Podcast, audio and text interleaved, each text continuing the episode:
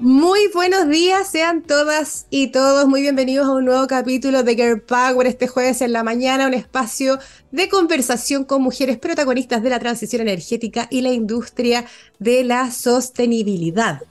Hoy vamos a conversar con la primera operadora de sala de control en Chile. La verdad que me tiene muy contenta poder conocer un poquito más de su experiencia y ahí vamos a, conocer su historia, su experiencia y todo el proceso de cambio que ha vivido, por supuesto, el sector energía en términos de género, desde cuando ella comenzó, cuando era la única mujer en su área, hasta la fecha donde el escenario, por suerte, es un poquito más alentador en términos de equidad, ¿no? Ella es Milka Quiera, ella es ingeniera química con más de 26 años de experiencia en plantas de generación eléctrica y actualmente se desempeña como subgerente de operación y seguimiento ambiental de AES Chile, donde tiene la misión de que todas las centrales estén bajo la normativa ambiental.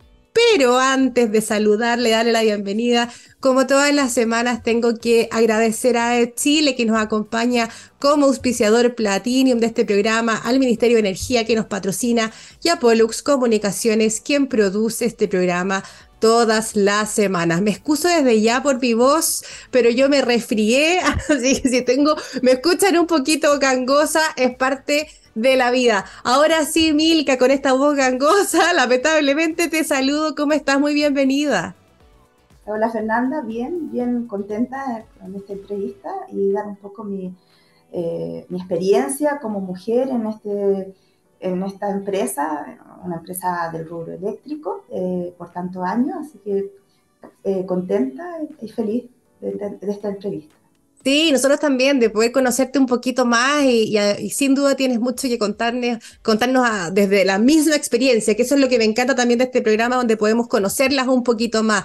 Y partamos justamente sobre ti. Eh, yo mencionaba en el inicio que eras ingeniera química de formación y no todos los días se tiene la oportunidad de conversar con la primera operadora de sala de control en Chile. Cuéntanos un poquito sobre eso, cómo te involucraste eh, en temas medioambientales también y cómo, cómo fue tu proceso en esto. Bueno, eh, yo ingresé a la compañía en los años 97, eh, eh, una empresa que el equipo de trabajo era un territorio súper masculino. para mí, por supuesto, fue súper desafiante ya que era un ambiente exigente y muy, muy competitivo, porque las decisiones que se tenían que tomar eran rápidas y basadas en un alto grado de análisis técnico y, y conocimiento técnico, por supuesto. Entonces, como verás, no, fue algo tan, tan fácil. Eh, y además, que a eso se suma que en el año 97 fue, se dio inicio a la operación de la primera central de generación de energía de ciclo combinado en Chile. Entonces, imagínate toda la expectativa que, tenía la empresa, el país también, eh, porque era súper crucial la entrada en servicio de esta unidad y su continuidad operacional y que tenía que ser todo un éxito. Bueno, por supuesto que yo me sentía bien orgullosa de, esta gran responsabilidad que, que, habían, por supuesto, confiado en mí, de ser la primera mujer operadora de una generadora. Sí, qué eh, importante. Por supuesto, entonces, mira, sabes que no fue tan, tan complicado eh, por mi formación como ingeniero químico, ya que Ahí yo había aprendido, por supuesto, en la universidad todos los procesos termodinámicos, que lo estaba viendo ya en escala real. Eh, y ahí, de a poco a poco, me fui involucrando también en temas medioambientales, porque, por supuesto, era una unidad que, que tenía regulaciones. Entonces, y por la afinidad de mi carrera, eh, fue, fui ahí también como un poquito busquilla, empecé a involucrarme del cumplimiento, pero desde el ámbito operacional. Eh, y mi primer paso fue em, em, la implementación del sistema 14001 y, como te decía, el cumplimiento normativo de la central. Oye, y de esa fecha hasta ahora, actualmente también yo mencionaba, tú te desempeñas como subgerente de operación y seguimiento ambiental de AES, ¿no? Que, es justamente todo este camino que has recorrido que tú nos cuentas. Eh, ahora, en, estos años que, te has desarrollado en AES, a tu juicio, eh, cuáles son quizás los principales desafíos, pero principalmente saber cuáles son las responsabilidades que tienes en tu rol actual y por qué apunto a eso, porque eh, me encanta cuando tenemos acá personas, mujeres que, están en, áreas muy técnicas de repente, muy de operación, que, se relaciona mucho con hombres, y no necesariamente conocemos cómo funciona, cuáles son tus roles, cuáles son tus responsabilidades. Cuéntanos un poco de lo que significa el, cargo y el rol que tú tienes actualmente, Naes. Mira, el rol actual es liderar el equipo de operaciones de medio ambiente en Chile, eh, de, la empresa, por supuesto. Eh, nosotros eh, verificamos y también cumplimos con la normativa vigente eh, también la empresa, tiene, como es una empresa americana, tiene altos estándares y, que también nosotros tenemos que, implementar y verificar que, sea así. Eh, y también trabajar con los equipos de, planta, de operaciones, eh, fuertemente. De, trabajamos ahí con, tanto con operaciones, mantenimiento, nuevos proyectos, con ingeniería y también con, por supuesto, con los equipos transversales de la compañía. Que son hartos, me imagino, porque tienen hartas centrales. Eh, sí, eh, nosotros estamos viendo centrales eh, térmicas, eólicas, fotovoltaicas, hidráulicas, es bastante y el foco de, nuestro, nuestro quehacer diario, nuestro, nuestra operación.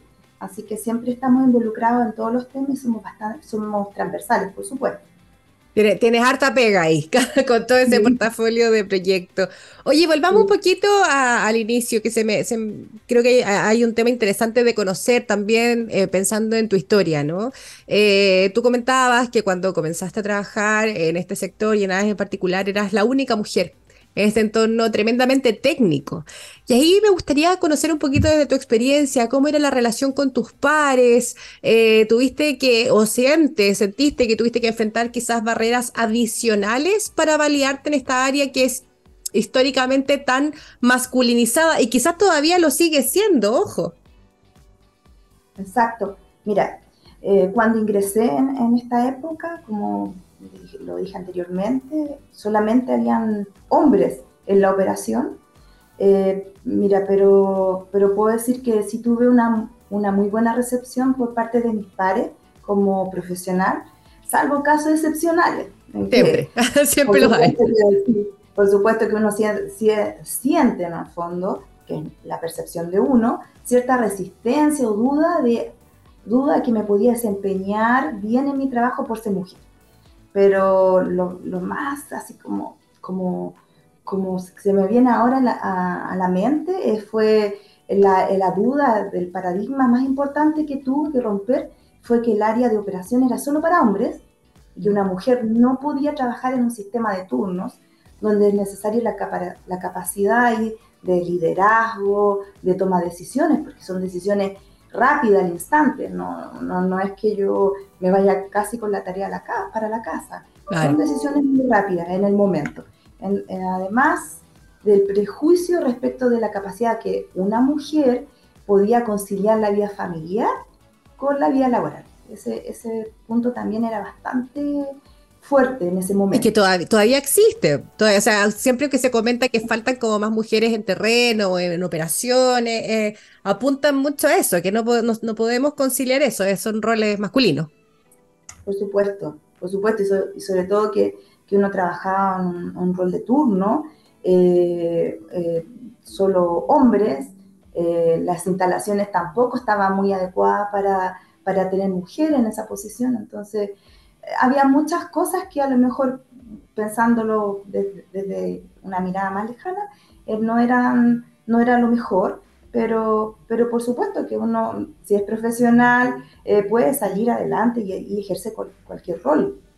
Sí, uno, uno ahí, bueno, por supuesto lo que, vivieron ustedes, que comenzaron esta, esta trayectoria hace más rato, eh, debe haber tenido barreras mucho más importantes. Hemos conversado acá en otras entrevistas de algunas que nos comentaban que no había ni baños para ella o que no habían zapatos para ella y que probablemente le tocó algo parecido. Y por supuesto que cuando llegué me dijeron, pero no hay ducha de mujeres. Así en lo cotidiano. Y dije, pero es que no, sí, no me voy a duchar, pero, pero hasta eso se, era como una traba, o no, no, no sé si traba, pero, pero eran algunas condiciones. Es parte del proceso de cambio. O sea, a, mí me sorprendería que hoy pasara algo en esa línea. Y ahí quiero hacerte el salto, ¿no? Eh, estamos hablando de los años 90, cuando eres la primera operadora, ¿no? A 2023, donde el escenario probablemente es diferente en términos de contar con una mayor diversidad en los equipos, ya probablemente no eres la única. Y ahí quisiera saber cómo, cómo tú has vivido o cómo sientes que se ha vivido este cambio con más mujeres en los espacios técnicos, que es donde tú te desempeñas. Eh, y también ahí a tu juicio saber qué impactos positivos ha tenido para tu organización contar con más mujeres en la operación de centrales, porque es súper importante saber eso también, como desde la sensación y también a nivel de resultado, lo que implica un equipo más diverso. Mira, no sé si, si em, hay tantas mujeres en, en, operación de centrales, creo que son muy pocas aún, pero desde que yo comencé, por supuesto, eh, soy testigo, por lo menos de la empresa, de la transformación, de la inclusión de mujeres eh, en los equipos más técnicos. me refiero a mantenimiento, ingenierías de plantas, eh, en operación en algunos casos, pero creo que todavía falta ahí mucho más, mucho más, más terreno, más posicionamiento. Pero sí, sí eso lo vi eh, fuertemente, de ser la única y que la secretaria estaba en otro lugar geográfico y yo estaba sobre la planta. Entonces, eso fue algo gradual, también es positivo, por supuesto, eh, y bueno, en los, los diez últimos años eh, se han incorporado más, mujeres en el área técnica. Eso es eh, parte del proceso también, ¿no? Eh, ¿no? O sea, estamos luchando, entre comillas, para poder integrar más mujeres, incluir más mujeres también en esta industria. Y qué, interesante saber lo que dices tú, todavía falta. Y aquí quizá eh, un, llamadito a las mujeres que nos están mirando para que se, sumen a esta industria. Te, dejo ese espacio aprovechando antes de pasar a, a una pregunta que tengo que nos salimos un poquito de tu experiencia. Sí, bueno, yo creo que tienen que confiar en sus propias competencias y las capacidades. Eh, nosotros siempre somos un, gran aporte en cualquier equipo que, que, tengamos, que tenemos que cumplir, ya sea, eh, en mi caso, en el sector eléctrico. Todavía hay un espacio grande para alcanzar la equidad, la equidad en género en el sector. Como te comentaba, creo que en operaciones es muy poco el equipo, eh, así que tenemos ese espacio, también como, como las generaciones anteriores abrieron el nos abrieron el camino y que también yo me incluyo en, ese, en, eso, pero aún nosotras y, y, las chicas que vienen tenemos que crear espacio en ambientes tan masculinizados. Nosotras somos, somos las futuras generaciones, debemos mantener eh, y abrir más posibilidades a las mujeres que vienen. Creo que eso y creemos también que, escucha, somos competentes y lo podemos hacer. Quizá aprovechar también ese espacio antes de pasarnos a, la pregunta que tenemos con respecto más a la industria, ¿no? Eh, porque estamos haciendo, tú estás haciendo un llamado a invitar a las mujeres a participar de esta industria energética, pero también, eh, y, yo soy bien bajadera en esto, en varias conversaciones que he tenido, quizás faltan unos pasitos antes. Entonces, eh, a través de tu experiencia, de tu historia, eh, quizás refrescar cómo fue tu decisión de ser ingeniera química, ¿no? Eh, y hacer un llamado también a, que las mujeres se sumen a las carreras STEM. Estamos hablando de aquellas que están quizás en una etapa previa a poder ser parte de la industria. hagamos también esa invitación y un poquito tu experiencia de, ser ingeniera y ser ingeniera química.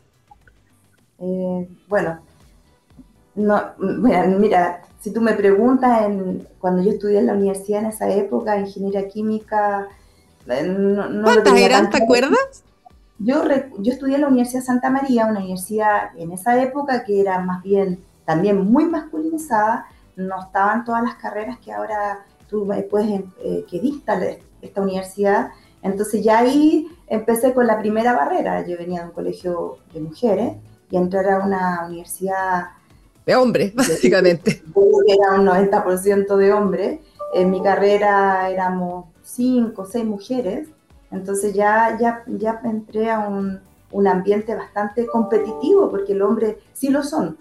son muy competitivos y además que mujeres estudian ingeniería en esa época, eh, más. Entonces, pues, yo creo que a lo mejor por lo mismo se me hizo un poco más fácil entrar a, a trabajar a, a, una empresa eléctrica, porque yo ya, ya tenía, eh, de cierta forma, eh, esta experiencia. Entonces, pero hay que, hay que atreverse, porque yo creo que desde el ámbito, eh, nosotros somos mujeres, los hombres también, todos aportamos y podemos, desde, podemos contribuir, somos creativas. Eh, tenemos también otras características que siempre aportamos a todos eh, eh, los equipos que trabajamos. Así que yo creo que hay que atreverse a estudiar ingeniería. Ingeniería química es una carrera muy, muy bonita también. tiene muchos procesos que, que tú tienes, tienes la herramienta para trabajar en una serie de, de, empresas. así que esa, esa es mi invitación. Sí, ahora pensando eh, eh, en, el futuro, en esta segunda etapa de transición energética, también yo he visto que hay hartas químicas en el mundo del hidrógeno, por ejemplo, que ahí caen como un poquito de cajón. Tengo varias amigas cercanas que son ingenieras químicas que se desempeñan en la minería, entonces hay, ahí una oportunidad importante y creo que es súper, súper bueno el mensaje que tú dejas de atreverse, que acá lo reforzamos harto, insisto en que somos majaderas, pero la, finalmente, si uno tiene que confiar en sí mismo y, si uno siente que tiene las herramientas o las ganas de, ser parte de una carrera así, aunque sea históricamente masculinizada, se puede. Se puede y aquí tenemos un ejemplo que se puede. Oye, Milka, eh, en los poquitos minutos que nos quedan, eh, me gustaría ver, conocer un poquito más una visión de, de industria tuya. Eh, más allá de tu experiencia que ya la hemos podido recorrer un poquito en esta conversación, Chile y el planeta están viviendo una transición energética hacia el uso de energías limpias para generación de energía específicamente. Y ahí donde AE sin duda es uno de los actores clave. Eh, eh, AE ha sido activo en términos de, de esta transición y este proceso de cambio. Pero más allá de la compañía, me gustaría saber qué, ¿Qué, tan rápido crees que estamos avanzando en este proceso de cambio? Tú que estás ahí metida donde las papas queman. Yo creo que tanto AES como las empresas están, bueno, puedo hablar sí por, mi empresa, por la empresa que trabajo, que, que ha implementado la transformación eh, con compromiso realmente importante eh, y relevante en cuanto a reducción de, de, emisiones, que es lo que, en el fondo, lo que necesitamos. Eh, adelantando ahí el cierre de algunas centrales térmicas y, bueno, y, con un importante crecimiento en la generación de energía renovable. Yo creo que, eso ha sido algo que... Nos está sonando ahí un celular silenciado. silenciado, disculpa.